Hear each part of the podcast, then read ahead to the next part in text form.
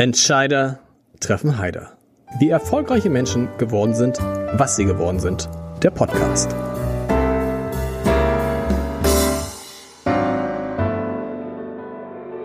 Herzlich willkommen. Mein Name ist Lars Heider und das Unternehmen, aus dem mein heutiger Gast kommt, hat weltweit rund 38.000 Mitarbeiterinnen und Mitarbeiter und macht einen Umsatz von mehr als 6 Milliarden Euro im Jahr. Und wahrscheinlich, wahrscheinlich hat jeder von uns irgendwie ein Produkt von diesem Unternehmen zu Hause. Und trotzdem werden viele mit dem Namen Signify nichts anfangen können. Was auch daran liegt, dass er noch nicht so alt ist. Denn bis 2018 hieß das Unternehmen, über das wir heute sprechen, Philips Lightning. Und nach wie vor werden viele Produkte unter dem Namen Philips angeboten. Und wenn man Hamburgerinnen und Hamburger fragt, äh, wo ist der, der Firmensitz, dann werden sich viele erinnern, Philips, klar, das kennen wir, das ist doch da am Flughafen, unweit des Flughafens.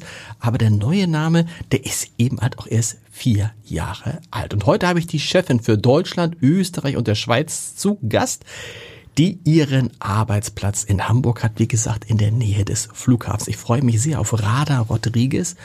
Und liebe Frau Rodriguez, Arbeitsplatz stimmt, aber Büro haben Sie nicht. So richtiges äh, Büro. Nein. Also so ein Büro für sich.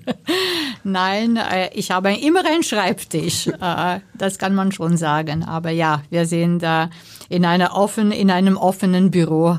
Ähm, und, und ja, man hat nicht einen fixen. Das Büro. heißt, obwohl Sie die Chefin sind von wie viele Mitarbeiterinnen und Mitarbeiter haben Sie in Hamburg? Ja, ungefähr 300. Okay und dann kommen sie und müssen sich, haben einen Laptop dabei und müssen haben wir immer einen Laptop dabei, und, ja. Und müssen sich irgendwo einen Platz suchen und sitzen dann im Zweifel neben, kennen Sie die alle? Ja. Noch nicht. Äh, ich würde sie alle, also ich hätte gehofft, dass ich alle äh, nach einem Jahr kennen würde. Äh, das hat aber auch sehr stark mit Corona zu tun, Klar. ja, weil wir nicht alle im Büro sein konnten. Und deshalb kenne ich noch nicht alle, aber ich kenne schon sehr viele. Aber ich stelle mir das interessant vor. Man sitzt da, arbeitet so vor sich hin äh, und plötzlich sitzt sich die Chefin neben ein und arbeitet dann auch vor sich hin. Wie ist das? Ja, so gerade, es ist ein bisschen Struktur haben wir. Okay. und die Struktur ist, wir versuchen einige Bereiche so zusammenzuhalten, äh, weil sonst würde auch für mich sehr schwierig sein. Ich komme morgens im Büro und dann, wo ist der HR und wo ist der Finance und dann suche ich über drei Stockwerke. Das würde auch so nicht funktionieren. Deshalb mhm. versuchen wir, äh, die Bereiche so zusammenzuhalten. Dann, dann weiß ich, wo mein Management-Team äh, sich befindet und die wissen dann, wo ihre Mitarbeiter sich befinden findet. Also es gibt schon ein wenig Struktur. Und das bedeutet, die Leute, die, sag mal so, mit denen ich zusammensitze oder in der, in der, in dem Teil, wo, wo wir uns zusammensetzen, kennen wir uns alle. Also soll das auch kein Problem sein. Woher weiß man, wer an welchem Tag da ist? Weil viele werden wahrscheinlich im Homeoffice arbeiten nach wie vor. Ja, jetzt haben wir eine, mit dem Betriebsrat haben wir eine Regelung gefunden, die, die wir sehr gut finden. Also mhm. es gibt uns auch die Flexibilität, äh, die die Mitarbeiter gerne haben wollen. Aber es gibt auch, es, es, es gibt uns auch die Möglichkeit, eine Struktur zu haben und zu wissen, wer wann am Arbeitsplatz ist. Und äh, es ist so dieses Homeoffice, die, die Flexibilität, die haben wir, aber die ist dann immer in, in Absprache mit dem Vorgesetzten. Also wie, also, die, wie geht die Regelung? Jedes Team kann für sich selber entscheiden? Wir sagen sehr viel, lassen wir den, den Teams mhm. selbst zu entscheiden, äh, weil die wissen ja am besten, welche Arbeitsbelastung, wann, wie, wer, wer dabei sein muss. Aber wir wollen gerne, dass, dass die Mitarbeiter auch dieses Zusammensein äh, erleben, weil das gibt sehr viel äh, Positives für das mhm. Unternehmen, für die Entwicklung auch der Mitarbeiter, aber auch des Unternehmens. Deshalb fördern wir schon die Idee, dass man so oft wie möglich im Büro äh, sein soll. Äh, wir sind ungefähr drei Tage im Büro und zwei Tage lassen wir uns die Flexibilität auch von irgendwo anders zu arbeiten, wenn es sein muss. Es gibt Mitarbeiter, die täglich kommen. Es gibt Mitarbeiter, die manchmal äh, von zu Hause arbeiten, weil die, ja, weil es eben äh, die, die Arbeitbelastung zu, zulässt. Äh, und ich glaube, mit dieser Regelung sehen wir ganz gut. Interessant, es ist immer interessant, in diesem Podcast festzustellen, wie unterschiedlich die Regelungen sind, aber die Unternehmen sind auch unterschiedlich. Ich bin froh, dass Sie gerade jetzt hier sind. Einen besseren Zeitpunkt hätte es gar nicht geben können, weil natürlich das Thema Energie, das Thema Licht und darum geht es bei Ihnen. Man muss, Sie haben das im Fragebogen so schön beschrieben, äh, diese Branche hat sich radikal geändert. Da ist eine Revolution. Früher war Licht halt einfach eine Glühbirne, ne? Da hat sich keiner Gedanken gemacht. Heute, wir sprechen noch, noch drüber, über Licht als Hygienefaktor, über Licht. Wellbeing ist so ein großes Thema. Aber erstmal natürlich Energiesparen. Und da habe ich jetzt äh, als Vorbereitung unserem Gespräch hatte ich zum Glück einen Elektriker zu Gast, obwohl ist es immer Glück, weiß ich nicht, der war da, aber was kaputt war. Und dann sagte ich, sag mal, wie kann ich mit den Lampen hier, äh, den Strahler hier, Strahler da, ähm, wenn die dann nachts angehen, rundum Beleuchtung ums Haus, soll ich das nicht auch ausschalten? Und hat er gesagt, na, nun übertreibt man nicht, damit kannst du kaum Energie sparen. Jetzt habe ich Sie, bin ich an der Quelle. Ist das so? Ist das so? Also das welchen Beitrag können Lampen, die ausgeschaltet werden, zum Energiesparen leisten? einen enormen Beitrag. Erstmal fangen wir die kurze Antwort. Äh, man kann sehr viel Energie äh, mit, mit Beleuchtung äh, sparen. Heute ist es ungefähr 13 Prozent des äh, Energie der, oder der, der, der Strombedarfs geht für Beleuchtung und jetzt mit allen Maßnahmen wird das äh, sukzessiv runtergebracht auf ungefähr 8 Prozent, global gesehen. Aber auch hier, äh, die Produkte sind ja nicht gleich effizient. Es gibt sehr effiziente Beleuchtung und es gibt weniger effiziente Beleuchtung. Und natürlich gibt es jetzt äh, die, die auch auf europäischer äh, Ebene und natürlich in Deutschland kommt das auch, die Gesetzgebung, die dann diese ganz ineffiziente Beleuchtung wird rausgehen, wird auch verboten sein. Was ist zum Beispiel ineffizient? Da geht es einfach um das Leuchtmittel. Das ist es geht um ja genau, es ja. geht um das Leuchtmittel. Ja, die die die Lampen sind dann, sagen wir mal, was, was da, darüber steht mhm. oder oder oder sagen wir so dass die, die ästhetischen äh, auch die funktionellen äh, Eigenschaften. Aber ja äh, das Leuchtmittel macht dann die Effizienz. Und im Zusammenhang wie, wie das auch mit der Lampe gestaltet wird. Also kann man nicht so einfach sagen es ist nur die Leuchtmittel aber ja Leuchtmittel dem größten der größte Teil. Das heißt dieser dieser alte Spruch den schon Oma sagte sind wir im Schlafzimmer und dann sagte man, nein, warum ist da Licht an? Es ist schon gut, wirklich jedes Mal, wenn man einen Raum verlässt, das Licht komplett auszumachen da drin? Ja, wenn man keine intelligente Beleuchtung hat. Ja. Wenn man eine intelligente Beleuchtung hat und wir sind ein großer ähm, äh, Anbieter und, und wir, wir glauben auch sehr stark dran, dass das die Zukunft ist. Wenn du eine, eine intelligente Beleuchtung hast, dann musst du nicht äh, selbst äh, äh das steuern, sondern das wird gesteuert, für dich gesteuert. Mhm. Äh, und es gibt äh, sehr viele Lösungen, die, die dann über Sensoren äh, äh, intelligent verstehen, ob man sich im Raum befindet, ja oder nein. Und wenn man sich nicht im Raum befindet oder weniger Leute im Raum befinden, dann kann man auch, auch die Beleuchtung je nachdem steuern. Oder je nachdem, was man mit der Beleuchtung machen will, weil es ist ja sehr viel ein Ambient, eine mhm. Ambientefrage. Mhm. Äh, es ist ja eine Beleuchtung, die ich jetzt als Ar in einem Arbeitsraum brauche äh, und eine ganz andere, die ich dann vielleicht in einem Schlafzimmer brauche oder, oder in einer Halle oder in einer Fabrik oder in einem Büro, also je nachdem. Kommen wir mal zu diesem Thema intelligente Beleuchtung. Das ist ja im weitesten Sinne auch alles so dieses unter dem Überbegriff Smart Home. Und man dachte ja, das ist ja kein neuer Begriff. So, man dachte ja, das setzt sich dann irgendwie doch relativ viel schneller durch. Es hat sich bisher nicht so richtig durchgesetzt. Wenn ich jetzt mal überlege, ob ich überhaupt irgendein Privathaus kenne, wo es sowas gibt, stelle ich fest, nein. Woran stockt das? Haben die Leute vor der Komplexität Sorge? Sind das die Kosten? Warum setzt sich dieses intelligente Beleuchtungssystem, was uns ja viel Arbeit abnehmen würde, bisher nicht durch? Also es ist multifaktoriell wie alles oder wie fast alles. Äh, schwer zu sagen, dass es jetzt zu teuer ist oder äh, zu komplex ist, aber natürlich das sind Faktoren, die einen großen Beitrag haben. Mhm. Und äh, gerade bei der Komplexität würde ich sagen, es gibt sehr viele Produkte am Markt, die untereinander nicht kompatibel sind. Und das wird natürlich äh, macht die ganze Geschichte noch komplizierter, weil als, wir mal so, als Person, die man nicht fachlich äh, mit Beleuchtung arbeitet, würde es fast unmöglich sein, zu wissen, jetzt, wenn ich diesen Produkt kaufe, mit welchen anderen Produkten am Markt ist das kompatibel, mhm. ja oder nein. Mhm. Und das sind Systeme, die dann entstehen. Das bedeutet, du kaufst ein Nukleus dieses Systems und dann kauft man nach und nach und nach. Und wenn man nicht weiß, was man kauft, dann kauft man vielleicht umsonst. Und dann wird die ganze Sache sehr kompliziert. Das heißt, weil sie dann die Systeme nicht aufeinander reagieren nicht können. Aufeinander mhm. reagieren, nicht miteinander sprechen, nicht aufeinander abgestimmt sind äh, das, das kompliziert dann die, die Themen. Aber man kann auch natürlich Systeme, wie wenn man jetzt von Signify kauft, äh, Systeme am Markt finden, die dann aufeinander hundertprozentig abgestimmt sind, die untereinander sich auch verstehen und äh, miteinander kommunizieren und, und dann funktioniert das auch. Ich würde aber noch, weil Sie haben gesagt Smart Home, tatsächlich war das schon seit vielen Jahren so ein Hype. Mhm. Ja, jeder sollte so ein Smart Home haben und Elektrizität äh, oder oder ähm, ja insgesamt Energieverbräuche würden dann gesehen genau. und gesteuert und so weiter. Und tatsächlich ist das vielleicht nicht so äh, angekommen äh, weil wenn du alles aufeinander äh, steuern möchtest, dann wird das schon sehr komplex. Mhm. Dann braucht man fast so eine IoT-Plattform, wie wir haben so die Interact-Plattform, die dann eine, das ist schon ein anderes Thema.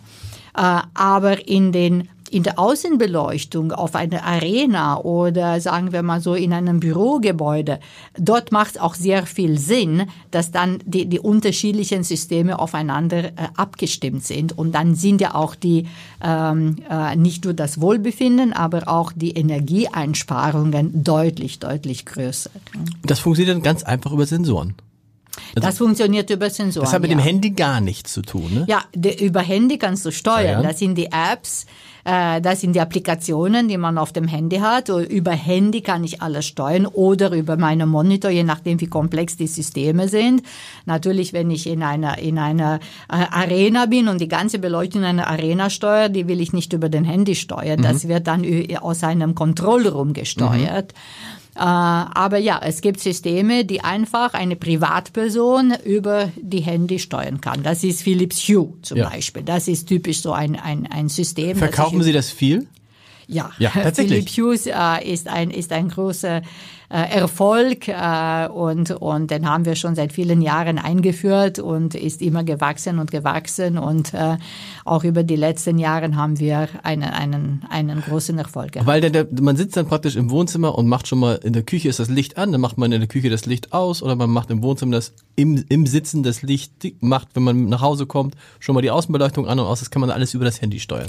Das kann man alles über das Handy steuern und das ist wirklich viel mehr als nur ein und aus. Mhm. Weil vielleicht ein und aus ist es zu sagen, ja, das könnte ich auch mit meinem Finger auf dem, auf dem Schalter. Äh, aber es ist welche Ambiente, welche, ähm, äh, welche, welche, welche Atmosphäre will ich in meinem Haus haben, zu welchem Zeitpunkt. Mhm. Und, äh, und das über die Handy zu steuern, das ist schon was ganz anderes. Es ist also mehr als ein und aus. Atmosphäre. Ähm, das ist ja so, das beginnt ja so im einfachen Bereich bei Deckenstrahlern, die man dimmen kann. So, ne, das ist ja dann immer, wenn Sie einen Deckenstrahler haben, sagt ja, der muss auf jeden Fall dimmbar sein. Das meinen Sie wahrscheinlich nicht. Atmosphäre ist ja noch viel mehr. Was können? Was können? Äh, was können Lichter heute? Ist, ist ein ist ein wichtiger Faktor. Ja. Äh, Farben ist auch ein sehr wichtiger Faktor. Äh, eine, eine zum Beispiel in der Entertainment, dass, dass ich auch vielleicht Musik äh, im, mit diesen Farben und mit diesem äh, Lichtspiel äh, äh, eintönig mache oder dass das so abgestimmt ist. Das kreiert dann mehr als ähm, eine Dimmung, also es kreiert diese ganze Atmosphäre, die ich im Raum zu dem Zeitpunkt haben möchte. Es gibt Leute, die in ihren Privathäusern farbige Lichter haben? Ja. Ja, und, ja, und damit klar. was und damit was erzeugen wollen? Man denkt ja immer gleich, also man kennt, ich finde immer so bei Lichtern denkt man immer so an zwei Lichter. Das eine ist das sogenannte Rotlicht, da muss man nicht viel zu erzählen. Das andere ist so ein blaues Licht, das hat immer so was pathologisches, krankenhausmäßiges und so. Was, Aber es was gibt machen? auch es grünes gibt, Licht, ja. es gibt unterschiedliche weiße Lichter, es gibt gelbe Licht, also es gibt äh, warm und kalt, sagen wir erstmal so. Mhm. Und je nachdem, was man in dem Moment erreichen möchte, könnte man oft auf, auf diesen zwei Kategorien gehen und dann gibt es Unterkategorien in, in, in beiden Bereichen. Und gerade wie gesagt, wenn, wenn ich das auch mit einer Musik zusammensteuere oder, oder mit meinem Fernseher, ein, ein, ein Fußball äh, angucke und die Beleuchtung äh, geht mit den Spielern, ich habe mehr den Eindruck, im Spiel zu sein mhm. oder im Film zu sein. Also dieses ganze äh, wie man, wie man, wie man das Entertainment heute gestaltet. Licht hat schon einen sehr wichtigen, äh, wichtigen Teil. Wir sehen das immer im, in, bei der, heißt sie noch, doch, Allianz Arena in München. Mhm. Da sieht man ja, was man mit Licht alles machen kann. Das machen auch Sie, ne? Ja, das haben, wir, gemacht, das haben Sie sogar gemacht. Sie, wir gemacht. Okay. Ja. Und äh, wie viel äh, wie viele Lampen sind denn da eigentlich im Einsatz? Wissen Sie das auf dem Kopf? Ach, das weiß ich nicht. nicht. Äh, das weiß ich nicht, aber sicher wahnsinnig viel.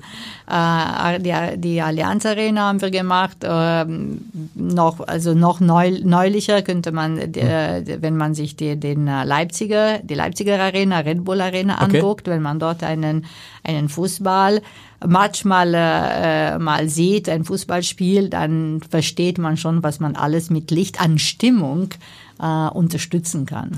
Kann man sich das in der Phase, in der wir jetzt sind, noch leisten? Viele Städte sprechen darüber, ob sie die Weihnachtsbeleuchtung in diesem Jahr, auch in Hamburg gibt es die Diskussion, ob man die Weihnachtsbeleuchtung in diesem Jahr einfach auslässt. Was denken Sie darüber? Es ist ein, ein kurzfristiges, äh, eine kurzfristige Maßnahme, die natürlich, äh, nicht, dass ich sie begrüße, aber ich sie ich verstehe, mhm. Äh, weil wir sind in einer außergewöhnlichen Situation und dann nimmt man auch außergewöhnliche Maßnahmen. Ich glaube aber definitiv nicht, dass es eine, eine mittelfristige äh, Maßnahme sein wird, ähm, weil ich glaube sehr stark an diese, am Wohlbefinden, also mhm. das auf einer Seite, auf der anderen Seite aber auch an, an, an der Sicherheit. Die, ja. die Stadt muss ja auch sicher sein. Ich muss mich auch als Bürgerinnen und Bürger sicher auf, die, äh, auf den Straßen fühlen und, und dann will ich wirklich nicht im Dunkel irgendwo äh, sein. Und äh, ich glaube schon, wie gesagt, Kurzfristig kann es eine Maßnahme sein und ich verstehe sie und, und es hat eine Begründung.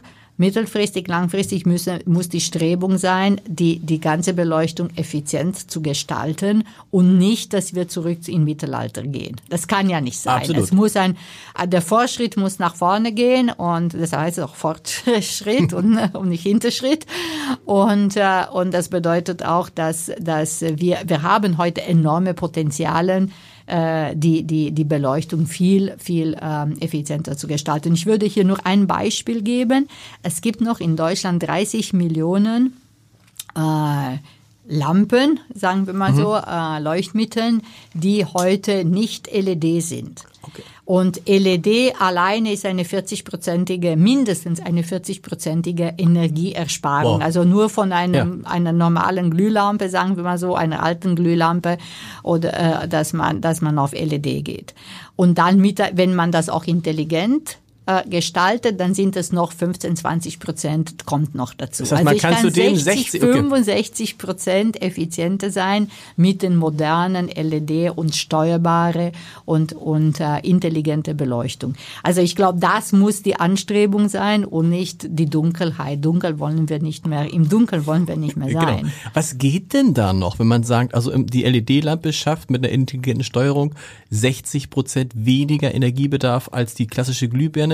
Wie weit kann man da noch runtergehen mit neuen Technologien, mit neuen Leuchtmitteln? Wir gehen immer ein bisschen noch mehr und noch mehr und ich weiß jetzt nicht, wo, wo, wo, wo das Ende ist. Das weiß man ja nie in einer Technologie. Mhm. Aber klar ist, dass das dass auch alles noch ein bisschen effizienter gemacht werden kann. Und äh, auch wir haben jetzt eine super effiziente Lampe am Markt gebracht, die noch effizient, noch 15 Prozent effizienter ist als eine, eine normale LED-Lampe.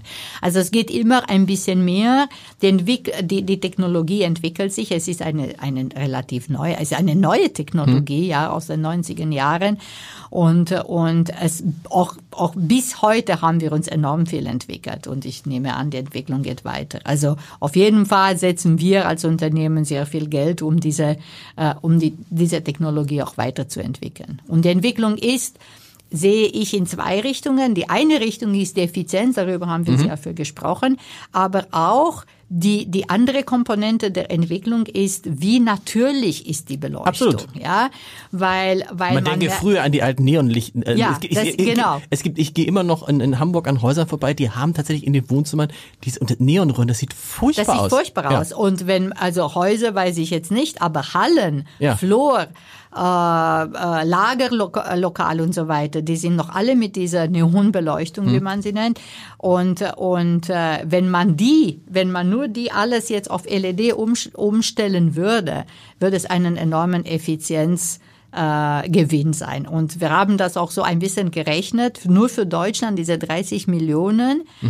Wenn, wir- wenn ich diesen CO2 kompensieren würde oder möchte, dann bräuchte ich ungefähr 100 100 Millionen voll äh, gewachsene Bäume. Also das ist so ein Wald zweieinhalb Mal Ja. wie, wie, wie Hamburger Area. Also es gibt schon enorm viel Energie, äh, Einsparungspotenzial. Aber ich wollte auch die andere, der andere Aspekt reinbringen, dieses Wohlbefindens. Wie ist, wie, wie ist das Licht? Wie, wie natürlich ist das für mich?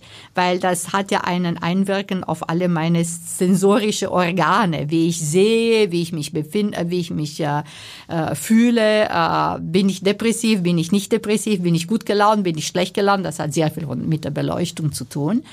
Äh, und als Beispiel haben wir dieses ähm, äh, Human-Centric Lighting nennen wir das. Äh, ich war in einem Raum, wo wir kürzlich äh, diese Naturbeleuchtung in, installiert haben. Ich war absolut überzeugt, dass dieser Raum, und obwohl ich wusste, es ist im ersten Stockwerk, aber dass es eine Öffnung nach oben Genau. ist. Wir haben Also sowas hier, wir haben sowas auf dem Flur auch, wo immer noch viele Leute sagen, ah, das ist ja schön, dass ihr hier Tageslicht habt. Ja. Aber das sind Räume, die gar kein Tageslicht. es Überhaupt gibt ja, kein Es gibt ja Tageslicht, viele ja. Räume, Flure, wo Tageslicht nicht möglich ist. Und das sozusagen zu, zu imaginieren, das ist das Ziel, ne? Genau. Und wenn man jetzt auch aus Hamburg kommt oder noch mehr aus Norden, wie ich aus Schweden komme, wo man, wo man sechs Monate keine, kein Licht hat, dann weiß man, was das auf die menschliche Psyche als, als negative Einwirkung hat. Also dann versteht man schon, das Licht ist nicht nur Licht, sondern es ist viel mehr. Und wenn wir dieses Human-Centric Lighting denken, äh, dann ist es sehr viel wie bewer wie, wie bewirkt das auf mein, auf mein Wesen, auf mein Wohlbefinden, auf meinen Körper. Äh, Und das ist auch der andere Aspekt, wo wir sehr viel äh, forschen und, und Geld reinstecken, um zu sehen, was sind die nächsten Schritte, was sind die nächsten Möglichkeiten. Und die Leute wollen ja einerseits möglichst effiziente Lampen haben und andererseits schönes Licht haben. Das heißt, in dieser Phase, in der wir uns jetzt befinden, ist das für Sie eine auch wahrscheinlich auch eine schwierige Phase oder stellen jetzt viele Leute, so ähnlich wie das im Bereich der Wärmepumpen passiert, stellen viele Leute jetzt ihre Leuchtmittel zum Beispiel um und sagen, wir müssen versuchen, dann noch neue Leuchtmittel zu kaufen, um eben diese Energie zu sparen, weil die halt richtig teuer ist.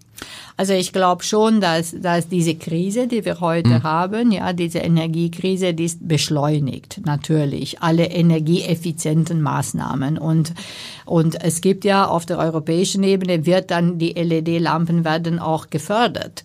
Äh, das wird schon, äh, das ist schon erkannt als ein, ein, ein wichtiger und relativ einfache, äh, relativ einfache Maßnahmen, um die Energieeffizienz um die, äh, zu, zu erhöhen und, und Energie einzusparen. Also ich glaube schon, das ist eine Beschleunigung. Das heißt, Krise äh, beschleunigt diesen, diesen, äh, diesen ähm, Übergang von Okay. der ineffizienten klassischen Beleuchtung auf die effiziente äh, LED-Beleuchtung. Und, und noch der nächste Schritt, also nicht zu vergessen, LED alleine ist eine, ein, ein Riesenschritt, aber noch wirklich mehr rauszuholen, muss man dann auch die Steuerung mitnehmen.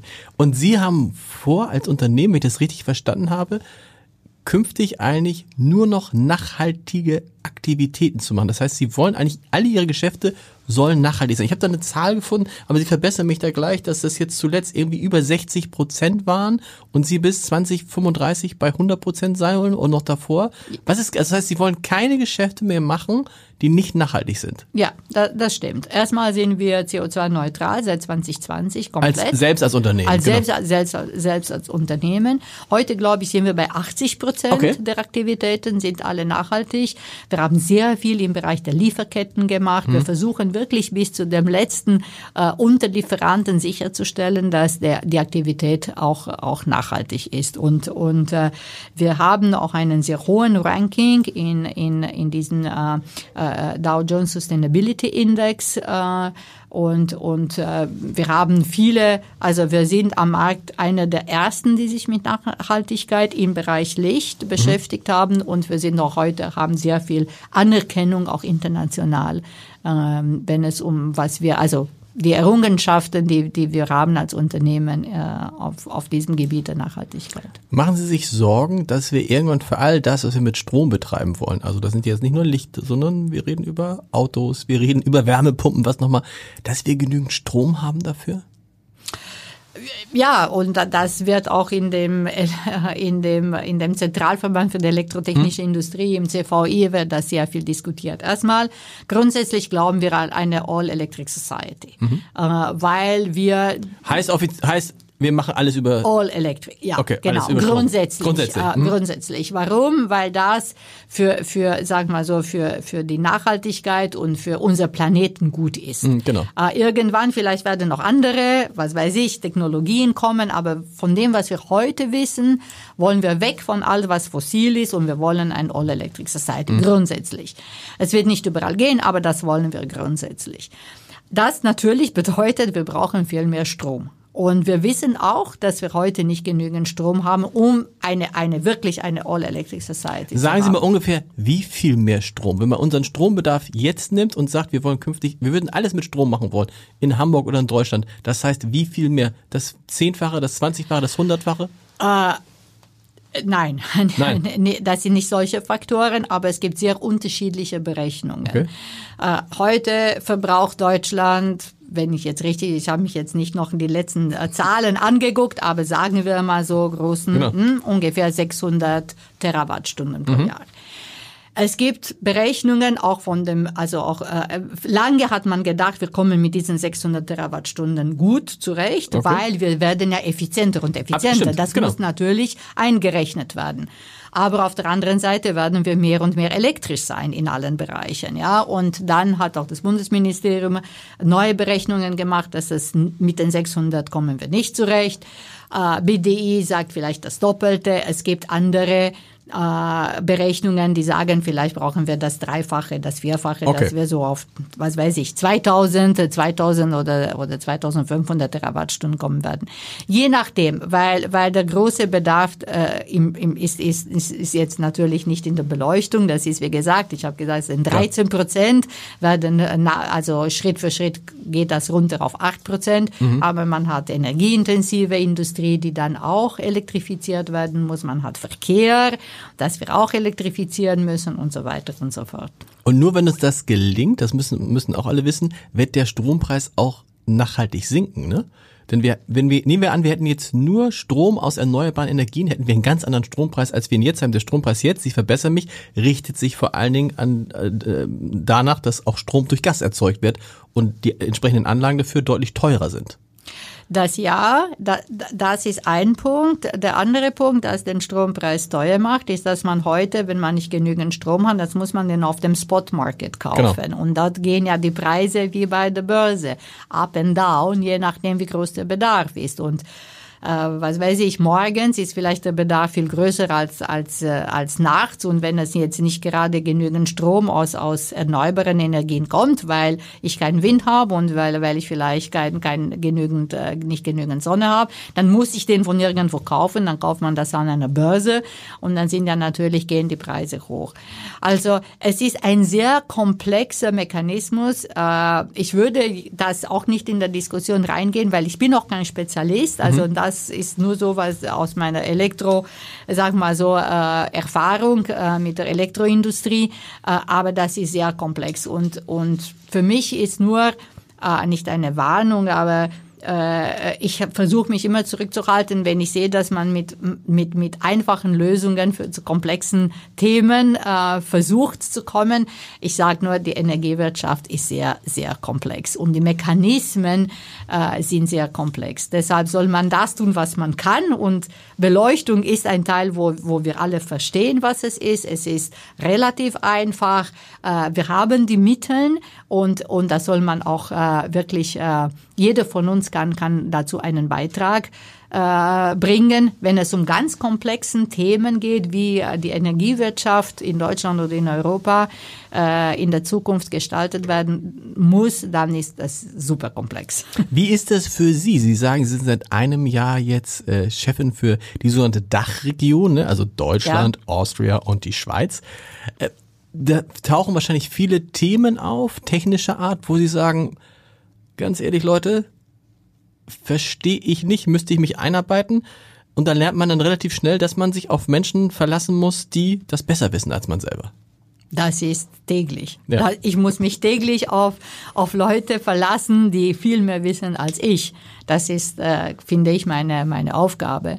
Äh, und, und ich will ja auch nicht äh, äh, steuern oder leiten oder führen. Äh, dadurch, also ich kann ja nicht glauben, dass ich besser weiß als alle anderen. Im Gegenteil, ja. ich weiß sehr wenig.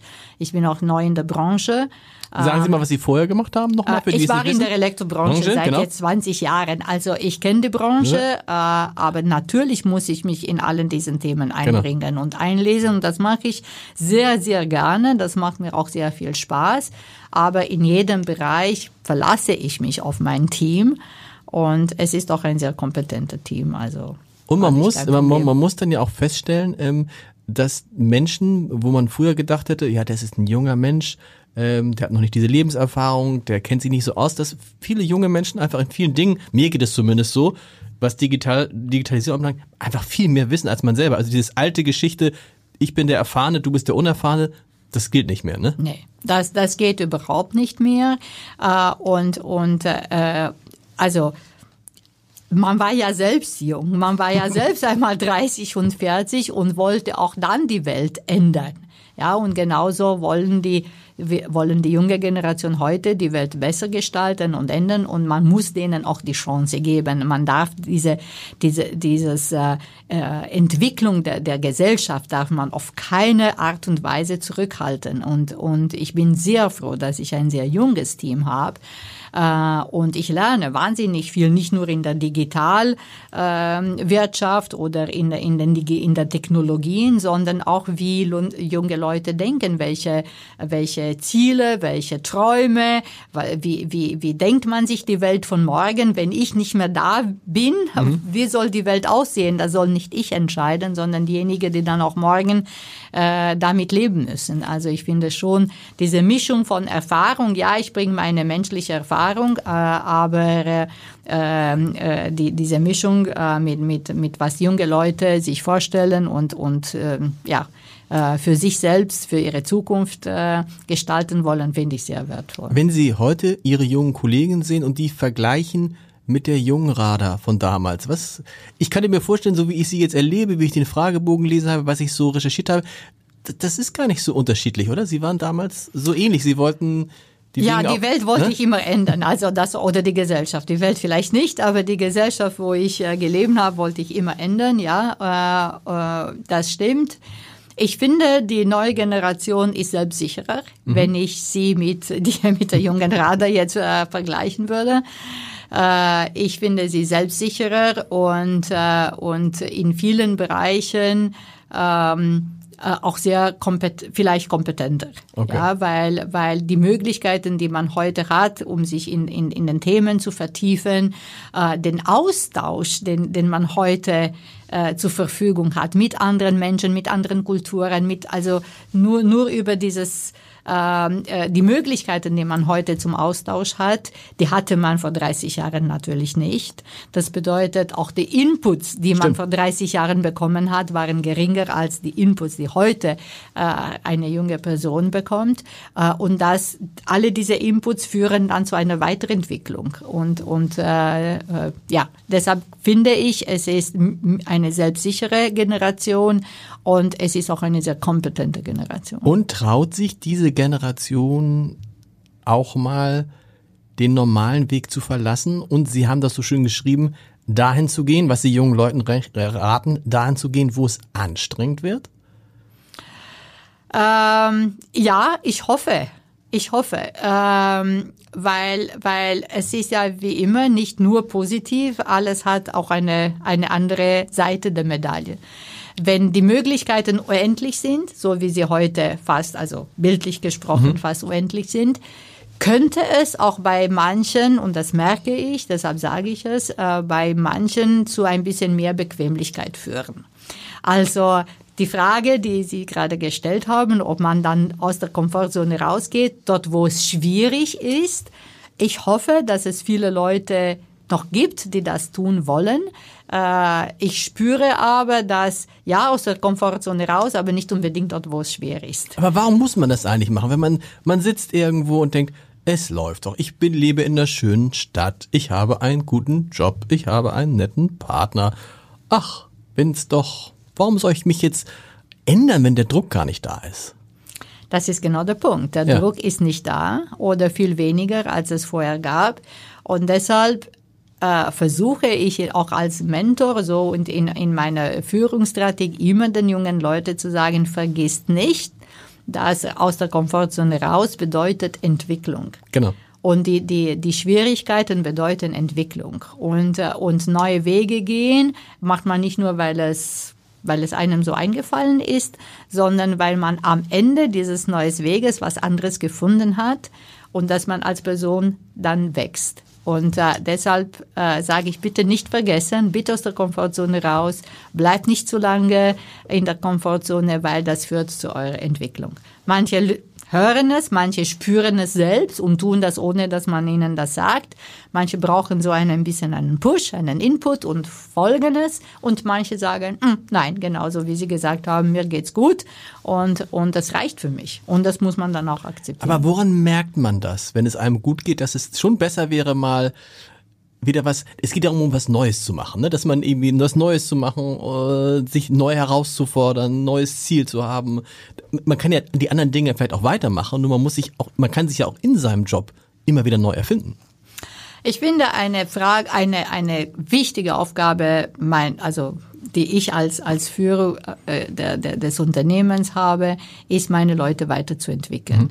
Und sicherzustellen, dass ich denen die Möglichkeit gebe. Und das ist, was ich tue. Ich gebe die Möglichkeit, ich sage nach ein paar Jahren, du bist super, ich glaube oder ich, nach meiner Meinung nach, solltest du auch was anderes probieren. Die Leute können es annehmen oder ablehnen. Das ist dann nicht mehr meine Wahl. Mhm. Äh, und ich respektiere jede Wahl. Äh, aber ich finde, es ist meine Aufgabe, die Möglichkeit erstmal auf den Tisch zu bringen und, und mich dafür anzustrengen, damit es diese Möglichkeiten gibt. Weil das kommt ja nicht aus dem, aus dem Nichts. Man muss schon dafür arbeiten, damit diese Möglichkeiten dann auch zur Verfügung stehen. Und wir Signify, dadurch gerade, was Sie am Anfang gesagt haben, ein großes Unternehmen, äh, weltweit, äh, weltweit äh, aktiv.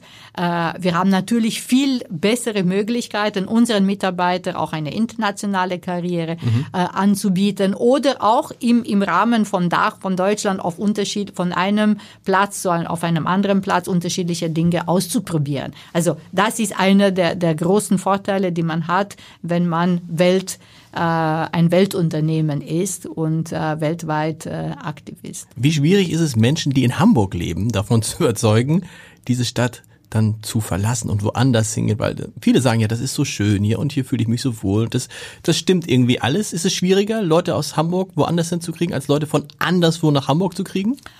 Das glaube ich schon. Okay. Das glaube ich schon. Ähm, meine Erfahrung ist, dass in allgemeinen die, die, Nor die nordischen Länder, dazu gehört ja äh, Deutschland auch und, und vor allem jetzt Norddeutschland. Genau.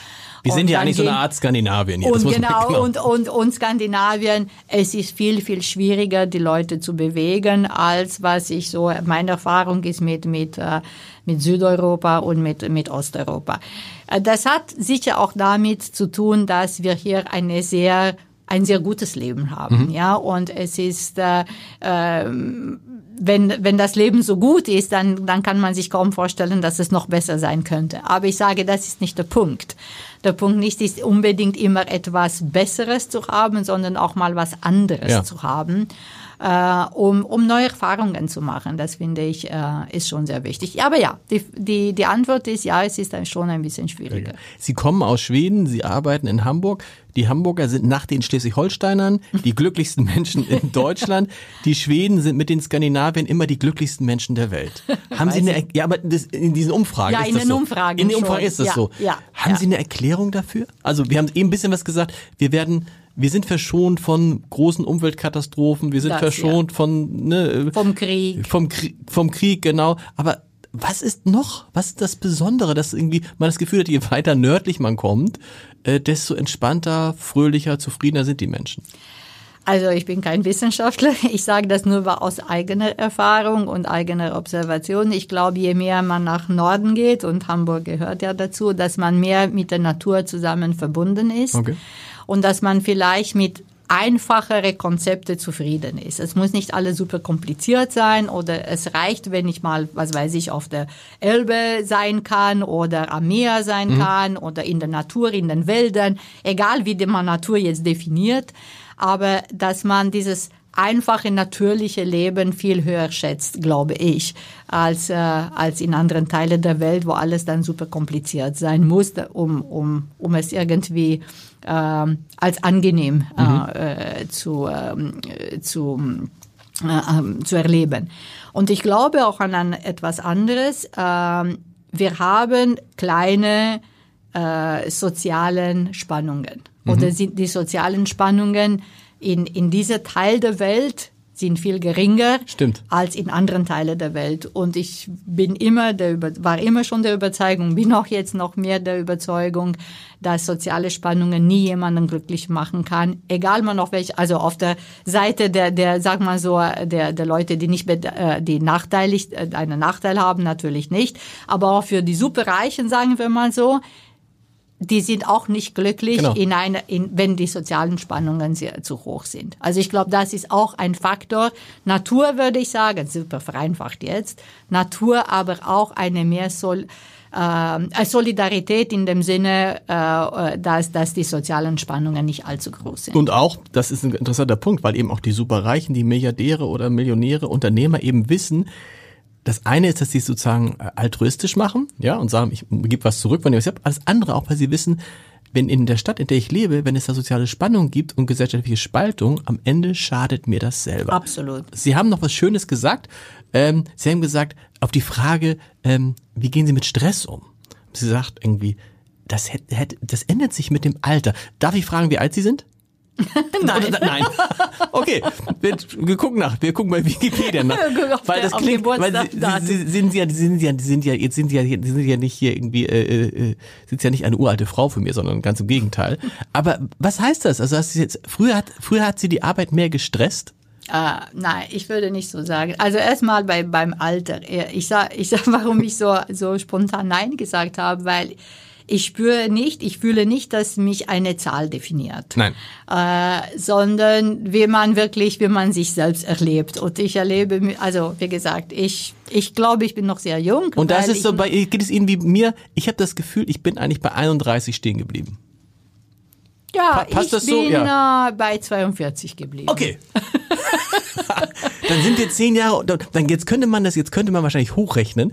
Pass auf, jetzt ist interessant, 31, ich bin in Wahrheit 52, das heißt, ich habe also um 12, Jetzt, jetzt könnte man hochrechnen. Aber könnte man hochrechnen. Man, und ich, man muss ich, es nicht. Ich finde, also jetzt wirklich, ja. habe ich nicht so äh, im, Vor, im Vorfeld gewusst, ja. aber Sie könnten ja recht.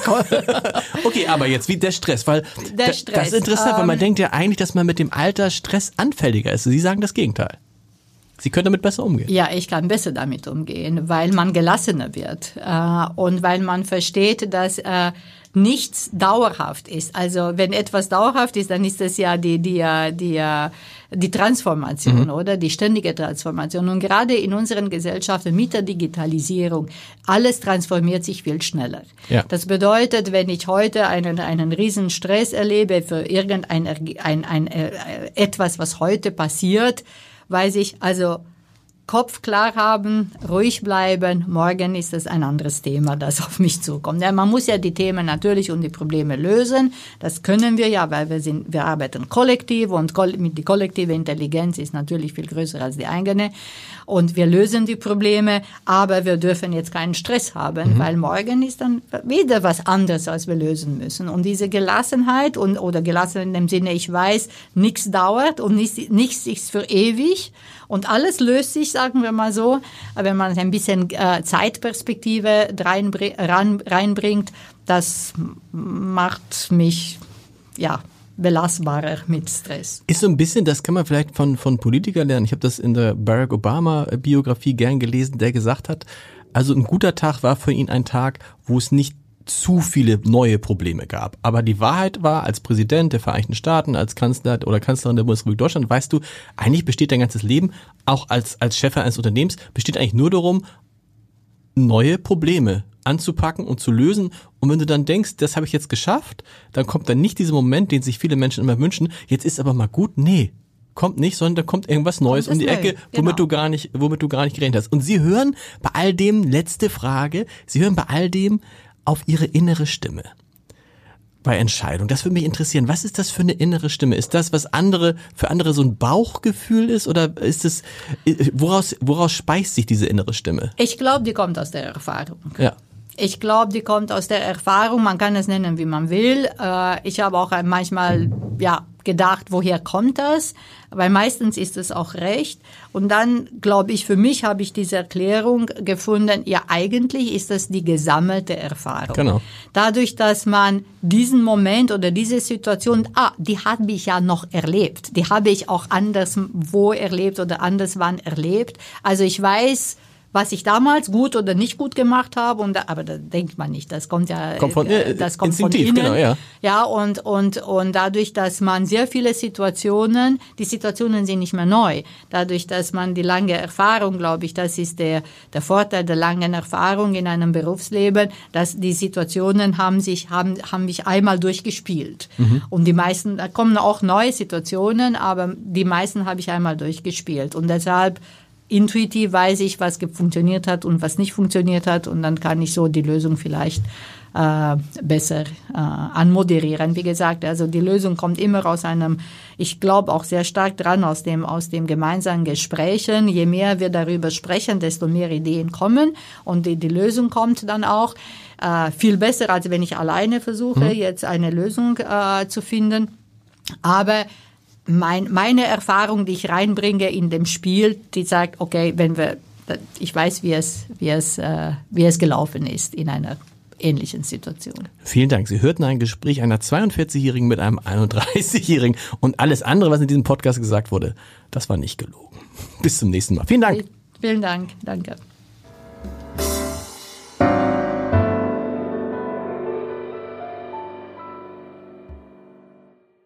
Weitere Podcasts vom Hamburger Abendblatt finden Sie auf abendblatt.de slash podcast.